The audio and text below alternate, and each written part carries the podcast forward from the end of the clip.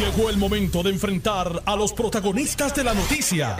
Esto es el podcast de En Caliente con Carmen Jové. Muy buenas tardes y gracias por la sintonía. Espero, que hayan tenido un feliz día de Reyes. Yo soy Carmen Jovet y les acompaño hasta las 4 de la tarde. Este programa es un programa de análisis noticioso, de opiniones y también es un programa de entrevistas. Antes de ir con mi primera invitada, la designada Procuradora de las Mujeres, Filmari Rivera Sierra. Quiero extenderle a la familia de Marianito Artau, a su esposa, hijos, mi más sentido pésame. Marianito fue locutor de Salsol en, hace muchos años junto con Pedro Servigón también hacían cosas aquí en Noti1, Pedro hacía noticiarios y, era una voz privilegiada, al igual que la voz de su padre Mariano Artau, que es prácticamente una leyenda de los medios de comunicación. Marianito era verdaderamente una persona bien amable, muy querida, lo recordaremos siempre por su alegría y por su vozarrón. Una voz preciosa y, y una voz maravillosa en la radio puertorriqueña. Que descanse en paz, Marianito Artau. Bueno, y tengo a la designada Procuradora de las Mujeres. El, eh, el gobernador dice que esa designación es una designación estupenda porque ella reúne todas las características que una Procuradora de las Mujeres tiene que tener. Vilmari, buenas tardes y gracias por la oportunidad de conversar. Buenas tardes, Carmen. Saludos. Eh, ¿Por qué aceptaste este, esta posición? ¿Por qué aceptaste el llamado del gobernador Pedro Pierluisi Urrutia?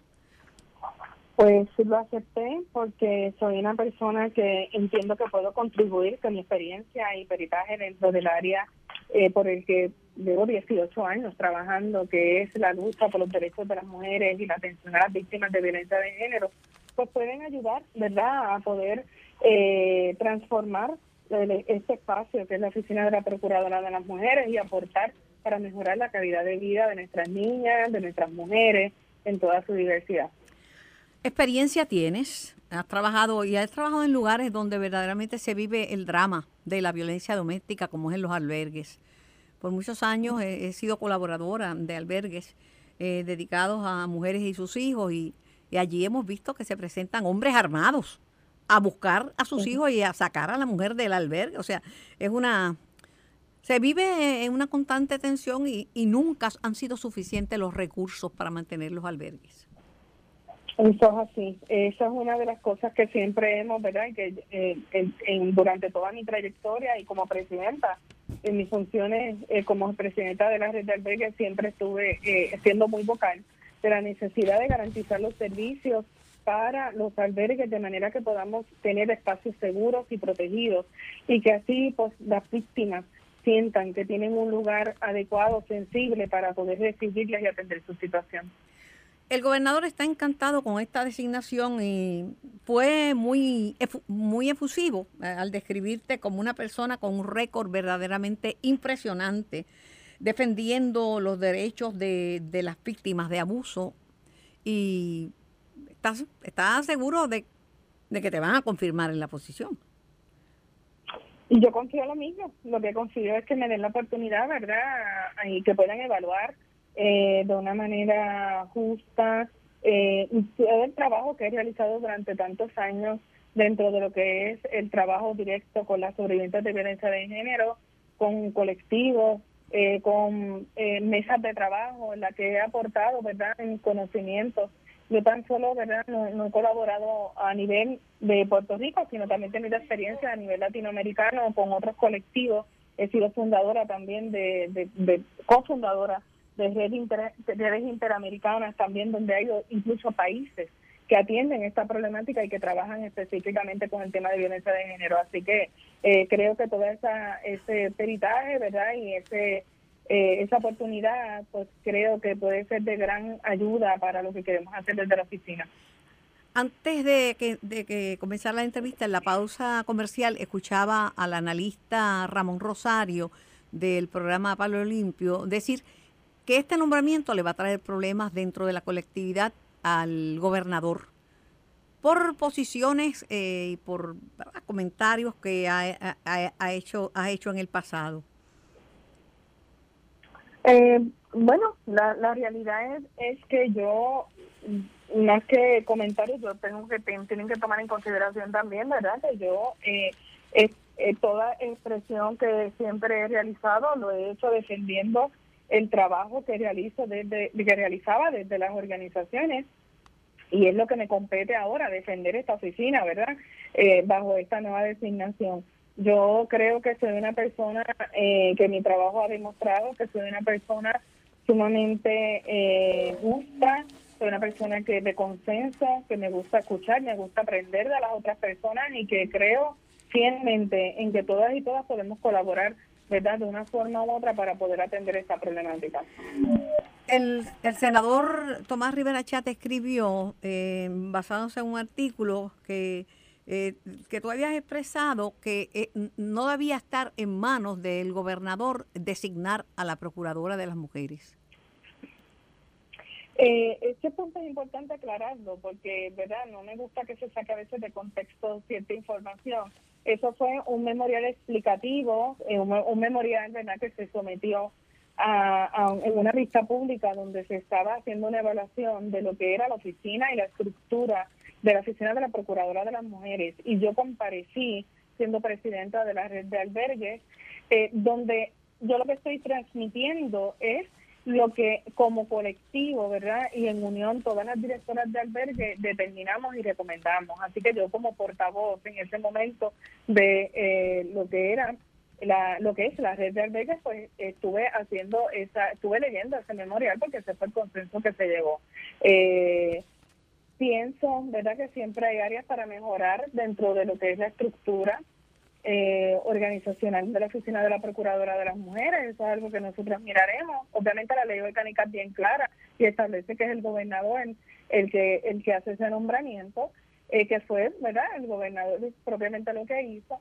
Y eh, en el contexto, ¿verdad? En el que se dio esa discusión, esa recomendación, pues era un contexto en el que se estaban haciendo unas recomendaciones a futuro, ¿verdad? Este, para poder, eh, pues, fortalecer aún más la oficina, eh, a la impresión de las, de las directoras, eh, ¿verdad? O que entendían que, que esa era la forma que, que pudieran, a la luz de lo que solicitó, que fue que diéramos recomendaciones de poder fortalecer la oficina. Pero que la gente tiene que entender que combatir los abusos contra la mujer y combatir eh, los feminicidios, combatir la violencia de género, no lo resuelve la Procuradora de la Mujer, es un asunto de, de país, es un asunto de toma de conciencia, es un asunto de solidaridad, porque muchas veces las familias saben lo que están, está pasando y prefieren callar y después no entienden, ah, la persona, eh, el agresor no, una persona muy amable, saludaba a todo el mundo, trabajador.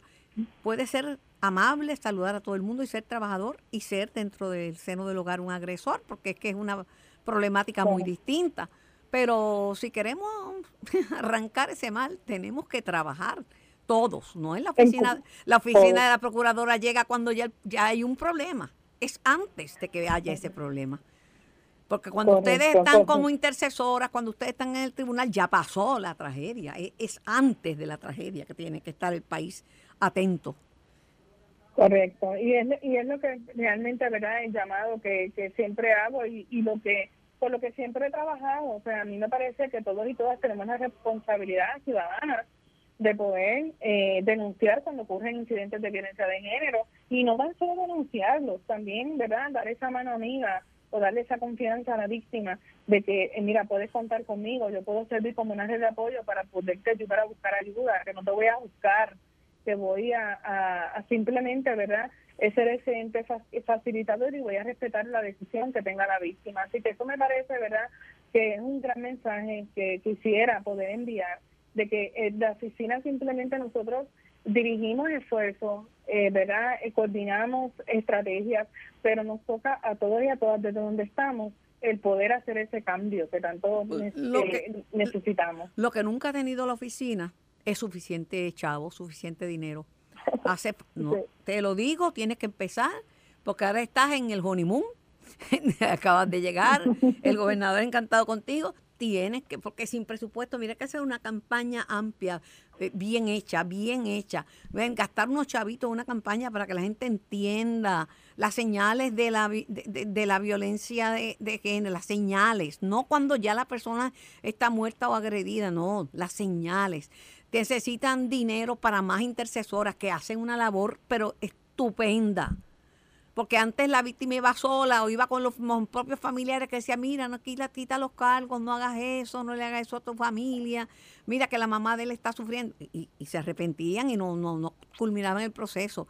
Necesitamos más salas especializadas de violencia doméstica. Pide dinero, porque eso no se hace sin dinero. Eso es así. Nosotros necesitamos recursos porque la oficina tiene muchas responsabilidades y las mujeres tienen un sinnúmero de problemáticas. No es tan solo el problema de violencia de género, tenemos problemas, las mujeres tienen problemas de, de no tienen un techo seguro, tienen problemas de salud, de acceso a salud, de educación, seguridad alimentaria, eh, no tienen redes de apoyo, eh, en fin, tienen un sinnúmero de situaciones que necesitamos poder atender también desde la oficina de una forma responsable y para eso necesitamos dinero para poder este atenderlo. En otra, en otras, en otros temas que quería traerte, la oficina tiene gente buena. La, la licenciada, la licenciada Madeline Bermúdez, que estuvo haciendo el trabajo de forma interina, es, es una persona también comprometida. Y tiene mucha gente buena ahí, las intercesoras. Yo, yo me he familiarizado, porque obviamente soy mujer y siempre he estado eh, defendiendo esa, esa, esa causa. Eh, pero hay gente buena, tiene gente para que sé que te van a ayudar y que van a colaborar. Estoy segura y apuesto a ello. De hecho, ahora tan pronto termine esta entrevista, eso es lo que voy a hacer, reunirme con, tener la oportunidad de dialogar con el personal, que son los que mueven, son los que mueven los trabajos de la Procuraduría, son vitales y sin, sin estas empleadas y empleadas realmente no se puede ejecutar y llevar a la acción, ¿verdad?, las distintas eh, ideas que tenemos. Así que para mí son el recurso más valioso, ¿verdad?, que tiene la Procuraduría. Es mucho el trabajo, pero la satisfacción es más grande porque déjame decirte, cuando un grupo de mujeres empujamos la ley 54, nos cayeron encima porque decía que la ley iba a causar la violencia, que la ley iba a ser responsable de la violencia. Y no, eh, hemos, hemos adelantado, nos falta un mundo, nos falta un mundo, pero las mujeres hemos adelantado y tenemos que seguir defendiendo nuestra integridad, nuestros derechos, pero con, con la mente clara de que la pobreza tiene cara de mujer. Las mujeres están empobrecidas, por eso ahí dice, porque no sale de ese hogar que tan, con tantos problemas, porque no tiene a dónde ir, porque no tiene los recursos, porque no, porque no sabe y, la, la, pobreza atrasa a las mujeres. Eso es así. Y hacia eso tenemos que trabajar también, ¿verdad?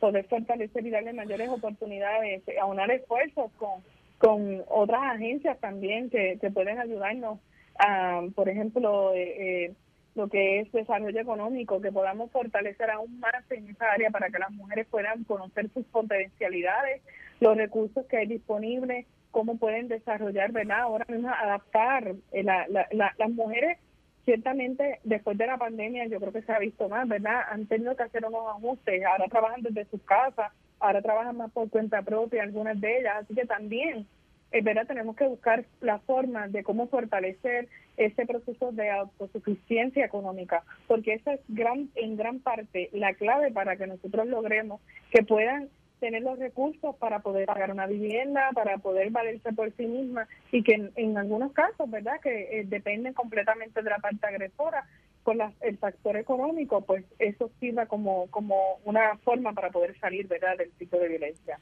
Mari, gracias por tu tiempo y éxito en la gestión que vas a emprender. Estamos a las órdenes.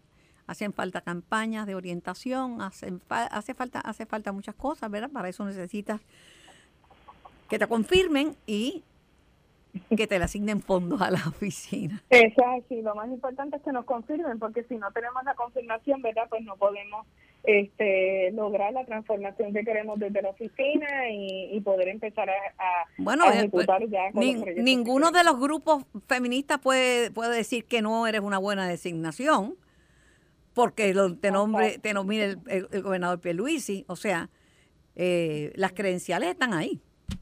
Las credenciales están y el trabajo colaborativo que por tantos años he hecho con las organizaciones, pues también ha sido eh, algo que, que eh, pienso que puede ¿verdad? ayudar a fortalecer lo que es la estructura de la oficina. Tengo una buena relación con las organizaciones, conocen mi trabajo, conocen mi trayectoria y he colaborado ¿verdad? en un sinnúmero de, de, iniciativas y de proyectos. Así que eso es lo que aspiramos a hacer desde aquí, ahora, ¿verdad? atendiendo todas las necesidades de las mujeres y fortaleciendo aún más lo que es la estructura de la OPM. Gracias y éxito en el proceso de confirmación. Gracias, Carmen. Era la designada procuradora de las mujeres, eh, Vilmari Rivera Sierra. Tengo en línea al, el portavoz de la delegación del Partido No Progresista en el Senado, el expresidente de ese cuerpo, senador Tomás Rivera Chats. Buenas tardes, eh, senador Rivera Chats. Saludos, Carmen, para ti, saludos para tus compañeros y compañeras de Noti1. Eh, mis mejores deseos de un nuevo año. Le agradezco a Noti1, a ti, la oportunidad de compartir con todos ustedes. Gracias. Yo creo que es una excelente designación. Vilmari ha trabajado mucho, conoce desde adentro, ha, dirigido albergues, ha dirigido redes de albergues, o sea, eh, los últimos veintitantos años ha estado envuelta en, la defensa de los derechos de la mujer, así que dudo que le pongan un pie para no confirmarla. Bueno, Carmen, pues entonces yo te invito a que venga a la pista pública y la endose. claro, claro. Esa opinión tan positiva de ella. Pues, tengo, tengo opinión positiva porque el trabajo en los albergues, Tomás, es un trabajo bien duro. Eh, y, entonces a veces hasta eh, se presentan hombres armados a buscar sus hijos a la fuerza. O sea, no, no, es, no ha sido fácil. y funcionan con donativos. Yo me acuerdo que una vez el senador Rolando Silva, que yo estaba recaudando fondos para, para la Casa Protegida Julia de Burgos, me dio todo su barrilito. Eran como 600 mil dólares. Por un tiempo estuvieron funcionando, pero son donativos, ¿verdad? No es un dinero recurrente, el de los albergues. Ah, pues fíjate, ahí tuviste dos ejemplos, una, uno de uno que va a comer fuego y otro que le dio 600 mil. Exacto. Así que exacto. bueno y hombre para ¿sí? Sí, de que en paz descanse, Rolo Silva falleció recientemente, ¿no? Y, mío y mío también, y mío también, fue muy generoso. ¿A usted no le gusta la, la nominada? No, no, no, yo no tengo el privilegio de conocerla, pero ella cree en todas las cosas que yo no creo. Ella defiende todas las cosas que yo combato, en términos del aborto, eh, eso que llaman perspectiva de género. Ella, ella, ella lo que cree en el derecho a la mujer, a, eh, de la mujer a decidir, no en el derecho, no, no en el derecho hay, a gente que, Sí, hay gente que llama al aborto así. Sí, sí, el nombre no hace la cosa. Hay gente que llama al aborto así. Pero, Carmen, mira, eh, Mafia, que es un brazo político de la izquierda, eh, de los independentistas que usan la causa de la mujer para eh, adelantar su agenda política primero y, la mujer como algo colateral, al igual que colectivos feministas y otros. Eh, la endosan, Acevedo Vilá la endosa.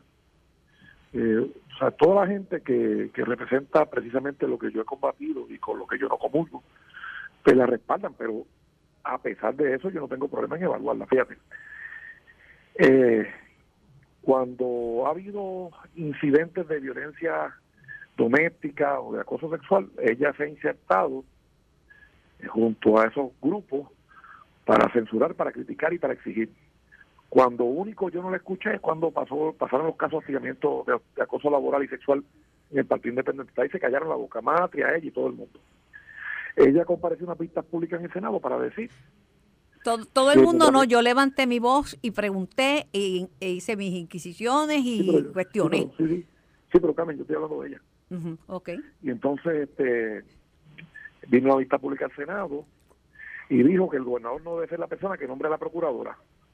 Y si eso es un planteamiento de principios, entonces, ¿cómo aceptó el nombramiento del gobernador? Le, pregunté eso, le pregunté eso porque siempre leo lo que, lo que usted escribe. Eh, y ella dice que ella estaba en esa vista pública leyendo lo que había acordado la, lo que habían acordado la red de albergues y ella estaba allí como portavoz que ese era eso era lo que acordó el grupo no necesariamente era su posición Carmen ah sí seguro e, eso pues Carmen denota un problema de franqueza y de honradez porque yo no soy portavoz de ninguna causa en la que yo no creo el que sea portavoz de una causa en la que no cree el que sea portavoz de un de una expresión que no patrocina, bueno, pues no está siendo honesto ni sincero. No está siendo honesto ni sincero. Y Carmen, bueno, pues ya veremos, ¿verdad? Este, el gobernador Luis ha hecho una nominación que logró el endoso de toda su oposición política, la oposición política más férrea, que nunca va a votar por él, que nunca le va a hacer nada, que jamás van a reconocerle nada. Pues él logró que esa gente alabara ese nombramiento. Bueno, pues ya veremos lo que pasa. Eh, Ramón Rosario en el programa Palo Limpio esta mañana hizo expresiones en el sentido de que le va a traer el nombramiento problemas en el Partido Nuevo. Eh, pues Carmen, cada cual tiene su opinión. Yo lo que te puedo decir a ti es que eh, la oficina de la Procuradora de la Mujer, que mucha gente quiere singularizar la responsabilidad de los problemas de violencia doméstica eh, en esa oficina, tiene, por ejemplo, Matria, que ha recibido millones y millones y millones de dólares. ¿Y qué han logrado con eso? Si, si ellos mismos se pasan diciendo que la violencia contra la mujer sigue creciendo, bueno, pues ellos también son responsables por todo el dinero que han recibido. La red de albergue, de igual manera, que ha recibido cientos de miles y, de, dólares, y entre todas millones y millones, pues son también parte de la ineficiencia, son también parte del problema. Pero entonces, cuando era el Ciboria y cuando eran otras procuradoras de la mujer, ah, pues el problema era esa, la procuradora. Ahora, no, ahora va a ser que no tienen fondos, ahora va a ser que no declararon la emergencia de nuevo, ahora va a ser que no es el comité pare, ¿verdad? Eh, Carmen, este, el pueblo de Puerto Rico eh, es, juicioso y sabe lo que hay aquí, aquí y, eso algunos de esos organismos que llaman feministas, pues son brazos políticos eh, de carácter comunista, independentista, socialista, y otros pues hacen su trabajo, por supuesto, otros deciden bien a Puerto Rico. Pero aquí nadie se llama engaño. ¿Anticipa que la delegación del PNP le vote en contra de ese nombramiento? No, no, Carmen, yo nunca he puesto regla de cálculo, nunca. Bueno, es verdad. eso es verdad, eso es verdad, eso es verdad. Yo siempre digo que todo el mundo vote como quiera. Lo sé. Yo me quedé solo. Yo voté en contra de Julia Keller y muchos compañeros míos me dijeron... Está estipulado, ¿verdad? Me acuerdo, me acuerdo que sí, sí es verdad que usted no pone y, y ahora le digo lo mismo.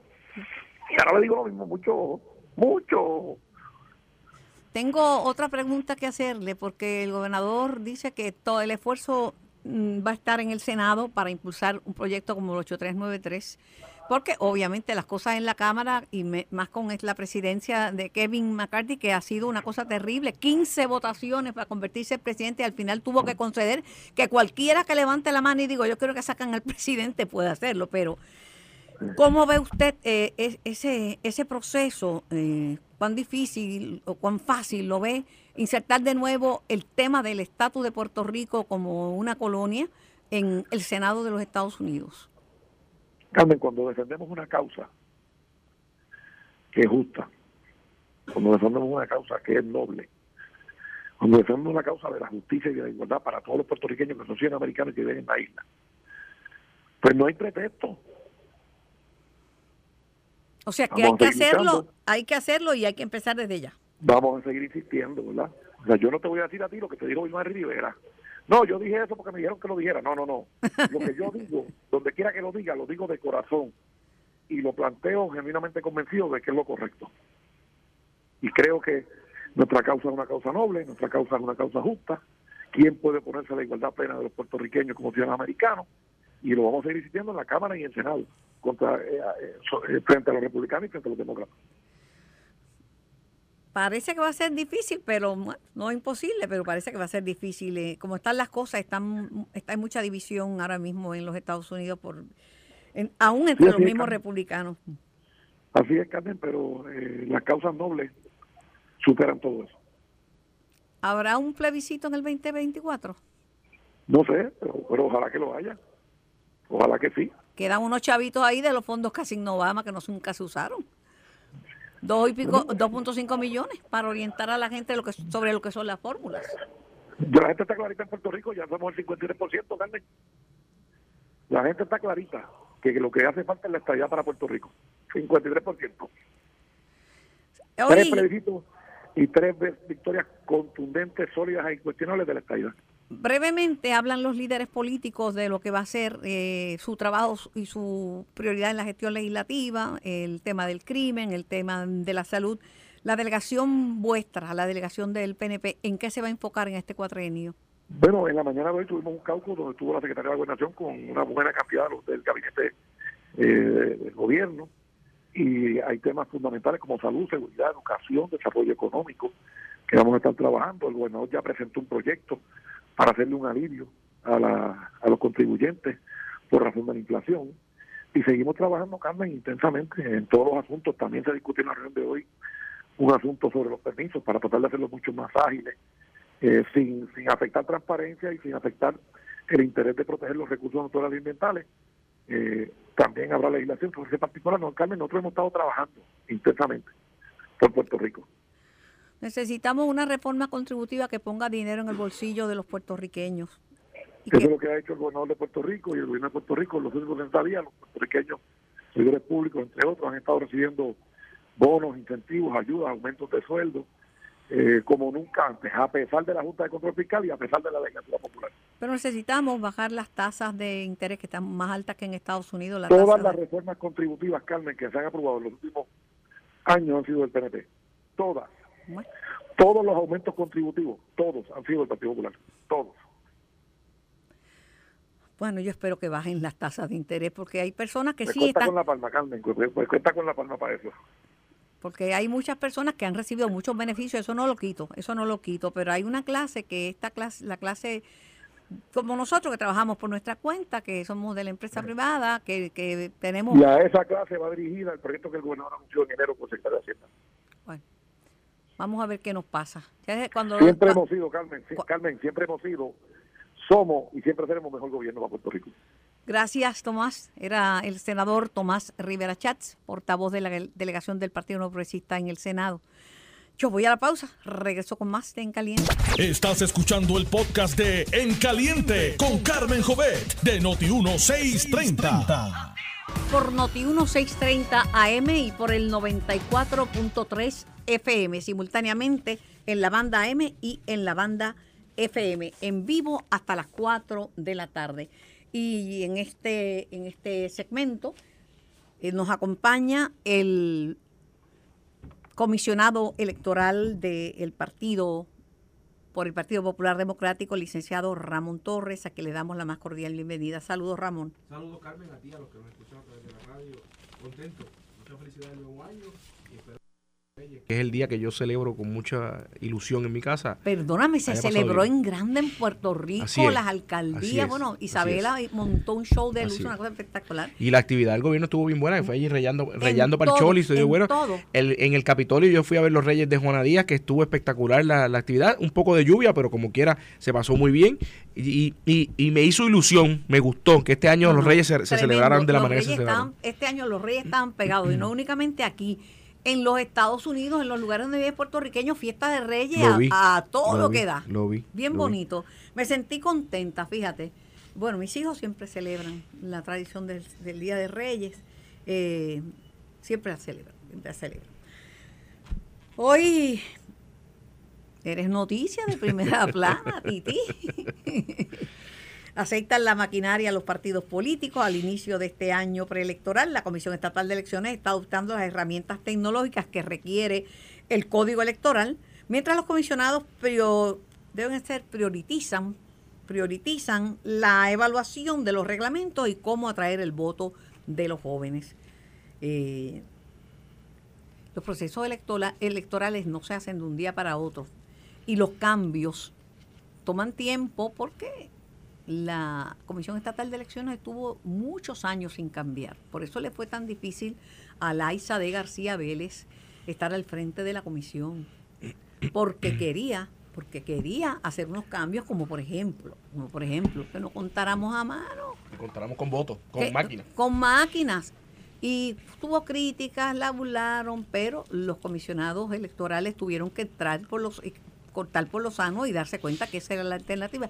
¿Quién vira ahora? Ahora quieren que cuente- cuenten con máquinas hasta en elecciones chiquitas. Es que eso sería lo óptimo. Fíjate que, que si bien es cierto, como mencionaste, que la Comisión Estatal de Elecciones es la única agencia del gobierno que nos estamos preparando cuatro años para un solo día de trabajo. Y es tan importante ese único día de trabajo que es quien decide quién gobierna el país. Imagínate tú. Así de importante es la Comisión Estatal de Elecciones y así de importante es la preparación de la comisión. Y además de eso, hace muchas otras cosas que no tienen que ver Por con supuesto. el tema ele- electoral. Por supuesto, y, y- y el, el tema del- de mantener el registro No, te, electoral. tra- te traigo esto porque una gente dice, ah, pues si es para un- trabajan para un solo día, ¿por qué no no empiezan a trabajar un año, al año de las elecciones. Porque es imposible montar una elección de la magnitud que se... Que, y la contestación es que no, es imposible montar una elección de la magnitud que se monta en Puerto Rico un año antes. Hay que estar preparados los cuatro años porque no solamente tenemos eventos intermedios que surgen de ahora para ahora, como las sustituciones de los alcaldes que hemos tenido recientemente. Mucha, muchos, muchos eventos. Que todo el mundo habla que ha sido por corrupción, pero tuvimos la sustitución de, de Atillo, que fue por una situación médica del alcalde, que gracias a Dios está muy bien el exalcalde Chely Rodríguez pero tuvimos sustituciones por situaciones médicas. Así que, eh, mira, mira si las elecciones son importantes, Cameron, que las elecciones sustituyen las guerras. Ahora mismo en Ucrania se está librando una batalla entre Rusia y Ucrania por control territorial y quién va a gobernar. Y aquí en Puerto Rico, cada cuatro años, quien quiere gobernar se presenta a las elecciones, a esa batalla controlada que se llama urna, y decide el pueblo. No me ha sido importante y de, no me tienes que vender e, ese, e, la importancia de la comisión a mí porque a mí me tocaba, me tocó eh, la función más importante, pienso yo, eh, de muchas de las funciones que he hecho en mi vida, que era recibir a los observadores electorales y orientarlos sobre lo, cómo era el proceso en Puerto Rico y las diferencias de otros procesos electorales en América Latina y se quedaban asombrados. Lo que nosotros mm, no le damos importancia, para ellos era grande, que, los confinados votaran, que hubiera un voto encamado. Y de la eh, manera en que se hace, de la manera en que se hace que se, y se, operacionaliza, se hace la operación. Y es importante, eso hay que retomarlo, Carmen, porque en el 2020 no se hizo por, por la cuestión del COVID. Pero en el 2024 estamos planificando traer observadores internacionales porque de igual manera nosotros nos invitan. Yo tuve la oportunidad de ir a Colombia, tuve la oportunidad de ir a Miami a las elecciones eh, congresionales de ahora hace, de hace unos meses. Hay un viaje previsto. Y viste que yo tenía razón sobre el voto adelantado, que el voto adelantado que fue combatido en la pasada elección, no hay quien lo quite ya. No, no hay forma. Lo que hemos adelantado no podemos mirarlo para atrás. Tomando, por ejemplo, las máquinas de, escrutinio. ¿Quién quiere tener una elección ahora mismo contando a palito otra vez? que, no sepamos el resultado en 2, 3 días, 48 horas. Cuando el propio sistema te da que a las 7 de la noche del día del evento tú tienes un, resultado preliminar que tradicionalmente Pero desde se las, mantiene. Desde las 3, 4 o 5 de la tarde el sistema te deja saber cuáles son las tendencias. Por supuesto. Y eso y a eso es lo que estamos dirigidos y eso es lo que estamos trabajando. Mira, mis profesores en la, en la maestría de Administración Pública me, me, me decían que donde todo es prioridad, nada es prioridad. Eso es una frase de Coco Morales que no me dio clase a mí, pero tuve la oportunidad es mi hermano, Coquito. Tuve la oportunidad de tomar varias charlas con él. Y, y Yo he tenido el gusto y el privilegio de dar charlas eh, con eh. él. él. y yo dirigiéndonos al público sobre, sobre temas que son... en, en materia de administración pública yo creo que es uno de los que más sabe. De la sin miedo. una maravilla. Y, y Coquito, te estamos mencionando, ¿sabes? Y esa frase llega a mí por Víctor Rivera Hernández, que fue, que fue mi profesor en administración pública. Así que lo que hemos hecho es, por lo menos... trompetista. ¿Verdad? Y como mucha gente sabe eso, que Víctor es músico también. Sí, también con, de la Escuela de Música, como está humilde servidora. Así es, así es. Pues lo que hemos hecho es, por lo menos, yo he, he, dividido la agenda de, la oficina del comisionado en dos paralelas. Una dentro de la comisión, que tiene que ver con el, evento electoral y todos todo los reglamentos y todas esas cosas. Que de hecho, by the way, los reglamentos es lo más importante para mí. Que estén ready un año antes es decir, en noviembre de este año, y una agenda paralela dentro del partido que conlleva los eventos internos del partido, ahora en febrero una asamblea general, en mayo la elección del presidente y los vicepresidentes, y los adiestramientos en materia de tecnología a los funcionarios electorales que vamos a estar utilizando en el próximo evento el presidente Rosado Colomer hizo una petición presupuestaria, porque la verdad que los recortes han sido grandes. Yo no sé el impacto que va a tener la eliminación de, juntas de inscripción permanente, porque la gente se acostumbra a eso. No, ¿Cuántas quedaron? Quedaron eh, 12. 12. 12 a nivel de la isla, con la posibilidad de ahora en el año preelectoral de abrir juntas de inscripciones temporeras, donde sea necesario.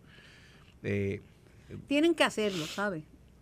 aunque sea temporeramente, pero en año electoral hace falta la junta. No, es lo mismo una junta, una junta en Atorrey que atienda a la gente de San Juan y atiende a la gente de Carolina que una junta en Mayagüez que atiende a la gente de las Marías. y desde ese punto de vista es que nos estamos sentando y viendo dónde hacen falta para abrir juntas eh, junta, eh, temporeras. En, el diálogo, cuando hablan de que hace falta más tecnología y que apuestan a la tecnología, ¿qué otros, qué otros aliados tecnológicos se pueden utilizar para hacer más certeras, más confiables, más seguras nuestra elección? Ahora mismo hay en proceso está el, el ERE, que es el sistema electrónico eh, de, sistema electrónico de registro electrónico, en donde desde la casa, y quiero tomarme un segundo en esto porque mucha gente piensa desde su casa usted va a poder cambiarse de, sitio a votar, o usted, yo entro, me hago pasar por Carmen Jovet y la cambio de donde ella vota en San Juan a votar a Mayagüez. No va a ser así. Usted lo que hace es que hace una solicitud de cambio de votas, de, centro de votación. Y una persona recibe, si usted la hace a las 3 de la mañana, pues la recibe la computadora y al otro día a las 8 de la mañana cuando entre el turno de trabajo, la revisan, verifican que sea correcto si hay información que se le solicita, se le solicitará. Entonces se, procede con el cambio. Ese es un sistema que se está trabajando. El otro es el Electronic Poll Book. Anteriormente usted iba a votar y firmaba en un papel. Ahora va a haber una, una, laptop, una computadora o una tableta en donde cuando Ramón Torres llegue a votar lo buscan por el nombre, inmediatamente usted firma en un pad como si fuese en el banco. La ventaja de esto es que al momento de cerrar el colegio a las 4 de la tarde, ya tenemos el, ya tenemos quiénes votaron, ya está el, cuadre, quién votó y quién no votó. Un trabajo que tradicionalmente toma ocho meses para depurar lista. Eh, por otro lado, el sistema de 100, que es el sistema de endosos, eh, todos los que han sido candidatos, yo fui candidato en el 2012, tuve que recoger 830 y tantos endosos y, y es un dolor de cabeza. Ahora los endosos se van a poder recoger a través de un sistema de computadora en donde una tableta, usted, Carmen Joven quiere endosar a fulano de tal, pues Carmen Joven endosa a fulano de tal y usted recibirá un email en donde usted confirma que lo endosó. Ok. Ah, hay, hay un, un, un, un sinnúmero de, de tecnología que estamos implantando en la comisión, que si bien es cierto, requieren adiestramiento, también tienen mucho, mucho resentimiento ¿verdad? A, los, a los cambios, como todo. Pero la garantía de que, de que van a trabajar en favor de la comisión, no de ningún partido, es lo más importante para los comisionados. Ah, ¿Y se han puesto de acuerdo? ¿Hay consenso en que la tecnología ayuda? Sí, sí. Lo que no ha habido mucho consenso es en cuanto a, a la implantación, la implementación y, cómo y cuándo se debe hacer. En eso pues no ha habido consenso, pero sí hay consenso de que la tecnología nos ayuda.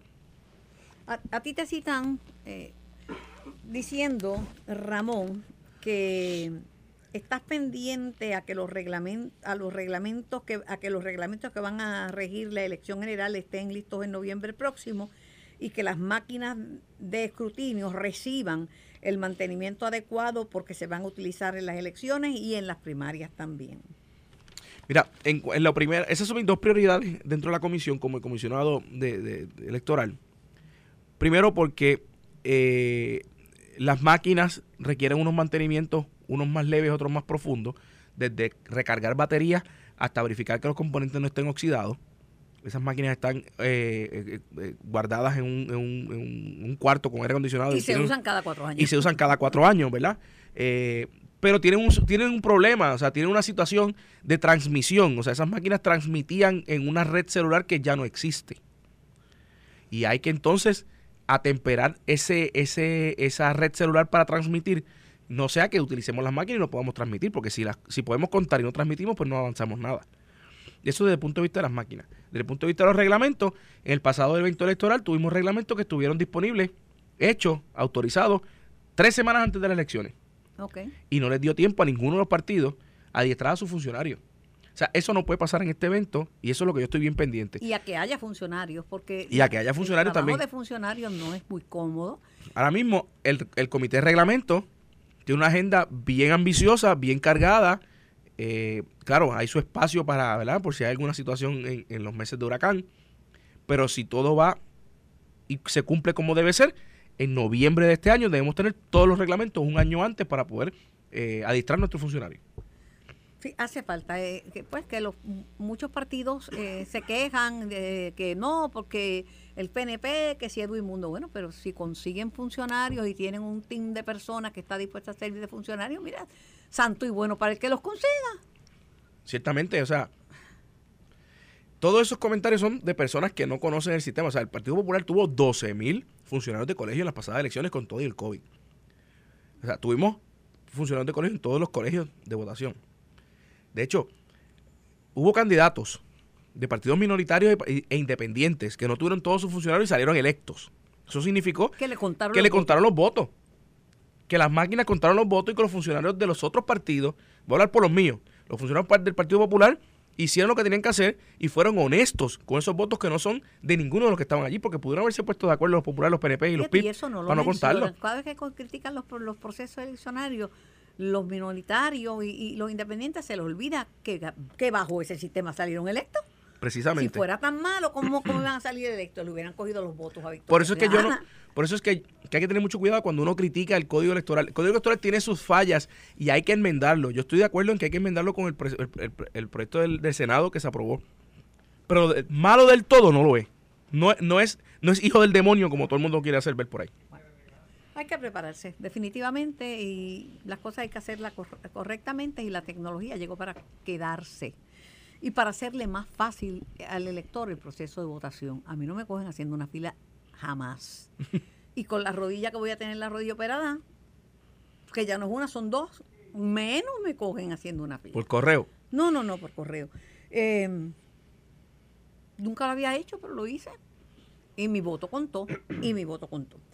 A propósito, eh, ¿qué te parece la nominada por el gobernador de, de Puerto Rico para el cargo de Procuradora de la Mujer, Vilmari Rivera Sierra. lo primero que tengo que decir a esa, esa nominación es que es prerrogativa del gobernador nominar y prerrogativa del Senado confirmar. Dicho eso, me parece que la nominada tiene eh, los galones para ser confirmada, credenciales, por una sola razón. Yo no la conozco allá personalmente, no sé quién es, pero viene del servicio directo a la víctima. Viene de la trinchera de dar de, de, de, luchar de frente. Ese es el soldado que, conoce cómo es que se, cómo es que se bate el cobre en el, en el fango, en el field. Y eso le da una ventaja que no, le, que no tiene el que está sentado en un escritorio y es un burócrata.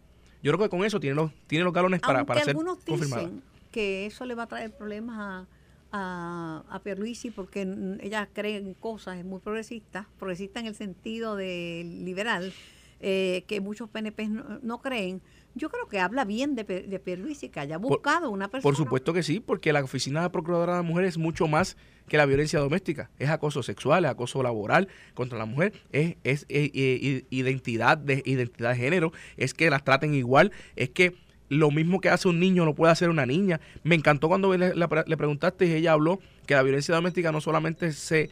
Eh, se, se, se, le, ¿verdad? Se, se le da, se, se le hace a las mujeres, también es a la familia. O sea, yo fui abogado por mucho tiempo de asistencia legal, vi muchos casos de, violencia doméstica y siempre los que sufren son los menores, son los hijos. Vi unos cuantos casos del síndrome de la mujer maltratada que terminaban matando al marido porque el marido era un maltratante. Una teoría legal, ¿verdad? Que salen eh, de una defensa legal. Así que me parece que con esa línea tiene, tiene, tiene las credenciales para ser nominada, y para ser este, confirmada, debo decir Ahora bien, políticamente tengo, tengo que decir que esto abre un frente en, en contra del Pedro Pierluisi de parte de los más tradicionales del PNP y de los que son más este más este rabiosos PNP.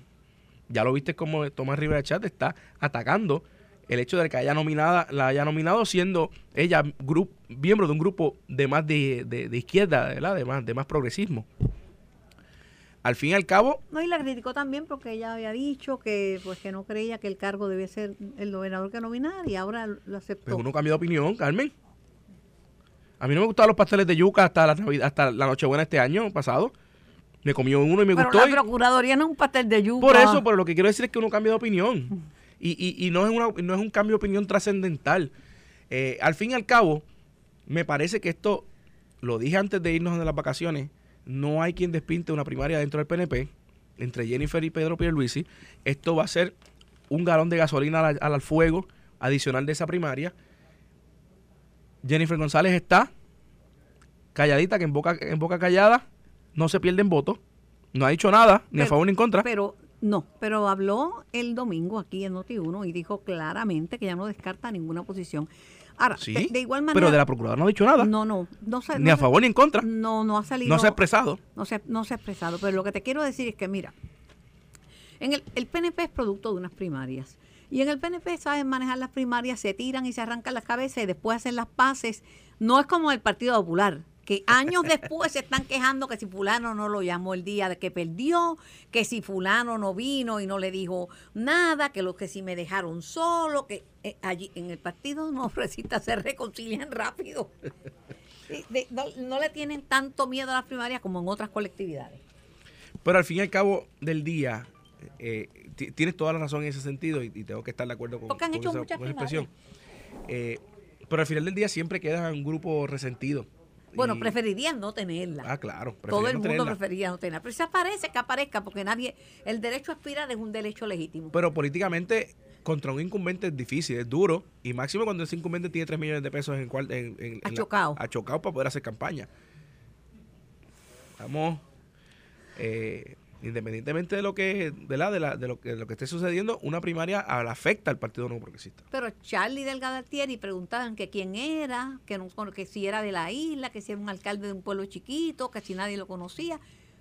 Y, por poco gana eh, por eso pues, yo no, aquí lo que se perdió fue la gobernación pero la, cámara el senado y la y la y, la alcaldía la ganó el Partido Popular pero lo que te quiero decir es que el electorado tiene sus puntos de vista y por eso yo defiendo, yo defiendo las primarias donde sea. Y que el elector me parece, me parece que es lo más justo, que el que quiera aspirar, que aspire y se corre el chance. Eh, si gana, gana y si pierde, pierde, pero ya... Y más opciones para el país. Y más opciones para el país. Pedro Pierluisi participó en una primaria con, con Ricardo Rosselló y la perdió. Y la perdió. ¿Y mira dónde está hoy? Siendo gobernador de Puerto Rico. Gobernador de Puerto Rico y con ganas de ser reelecto. Esto fue el podcast de En Caliente con Carmen Jovet de Noti1630. Dale play a tu podcast favorito a través de Apple Podcasts, Spotify, Google Podcasts, Stitcher y notiuno.com.